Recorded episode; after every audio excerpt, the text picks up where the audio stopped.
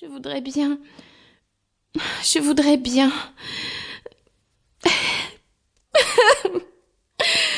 Elle pleurait si fort qu'elle ne put achever.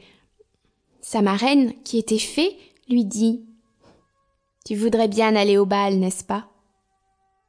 Hélas, oui, dit Cendrillon en soupirant. Eh bien, seras-tu bonne fille? dit sa marraine. Je t'y ferai aller. Elle la mena dans sa chambre et lui dit Va dans le jardin et apporte-moi une citrouille. Cendrillon alla aussitôt cueillir la plus belle qu'elle put trouver et la porta à sa marraine, ne pouvant deviner comment cette citrouille pourrait la faire aller au bal.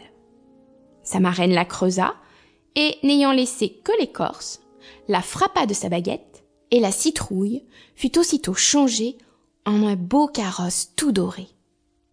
Ensuite, elle alla regarder dans sa souricière où elle trouva six souris toutes en vie.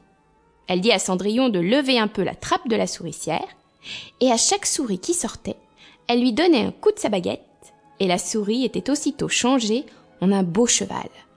Ce qui fit un bel attelage de six chevaux d'un beau gris de souris pommelé. Comme elle était en peine de quoi elle ferait un cocher, je vais voir, dit Cendrillon, s'il n'y a point quelques rats dans la ratière. Nous en ferons un cocher. Tu as raison, dit sa marraine. Va voir. Cendrillon lui apporta la ratière où il y avait trois gros rats. La fée en prit un, d'entre les trois, à cause de sa maîtresse Barbe, et l'ayant touché, il fut changé en un gros cocher qui avait une des plus belles moustaches qu'on ait jamais vues. Ensuite, elle lui dit Va dans le jardin, tu y trouveras six lézards derrière l'arrosoir, apporte-les-moi. Elle ne les eut pas plus tôt apportés que la marraine les changea en six laquais qui montèrent aussitôt derrière le carrosse, avec leurs habits chamarrés, et qui s'y tenaient accrochés comme s'ils n'eussent fait autre chose toute leur vie. La fée dit alors à Cendrillon. Eh bien, voilà de quoi aller au bal. N'es-tu pas bien aise? Oui, mais est-ce que j'irai comme ça avec mes vilains habits? Sa marraine ne fit que la toucher avec sa baguette, et en même temps ses habits furent changés en des habits de drap d'or et d'argent, tout chamarrés de pierreries. Elle lui donna ensuite une paire de pantoufles de verre, les plus jolies du monde. Quand elle fut ainsi parée, elle monta en carrosse.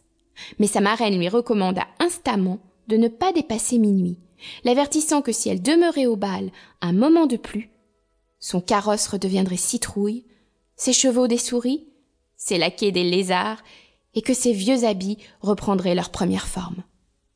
Elle promit à sa marraine qu'elle ne manquerait pas de sortir du bal avant minuit. Elle part, ne se sentant pas de joie. Le fils du roi, qu'on alla avertir qu'il venait d'arriver une grande princesse qu'on ne connaissait point, courut la recevoir. Il lui donna la main à la descente du carrosse et la mena dans la salle où était la compagnie. Il se fit alors un grand silence. On cessa de danser, et les violons ne jouèrent plus, tant on était attentif à contempler les grandes beautés de cet inconnu. On n'entendait qu'un bruit confus. Ah. Qu'elle est belle. Le roi même, tout vieux qu'il était, ne lassait pas de la regarder, et de dire tout bas à la reine qu'il y avait longtemps qu'il n'avait vu une si belle et si aimable dame. Toutes les dames étaient attentives à considérer sa coiffure et ses habits, pour en avoir dès le lendemain de semblables, pourvu qu'il se trouvât des étoffes assez belles et des ouvriers assez habiles. Le fils du roi la mit à la place d'honneur, et ensuite la prit pour la mener danser. Elle dansa avec tant de grâce qu'on l'admira encore davantage.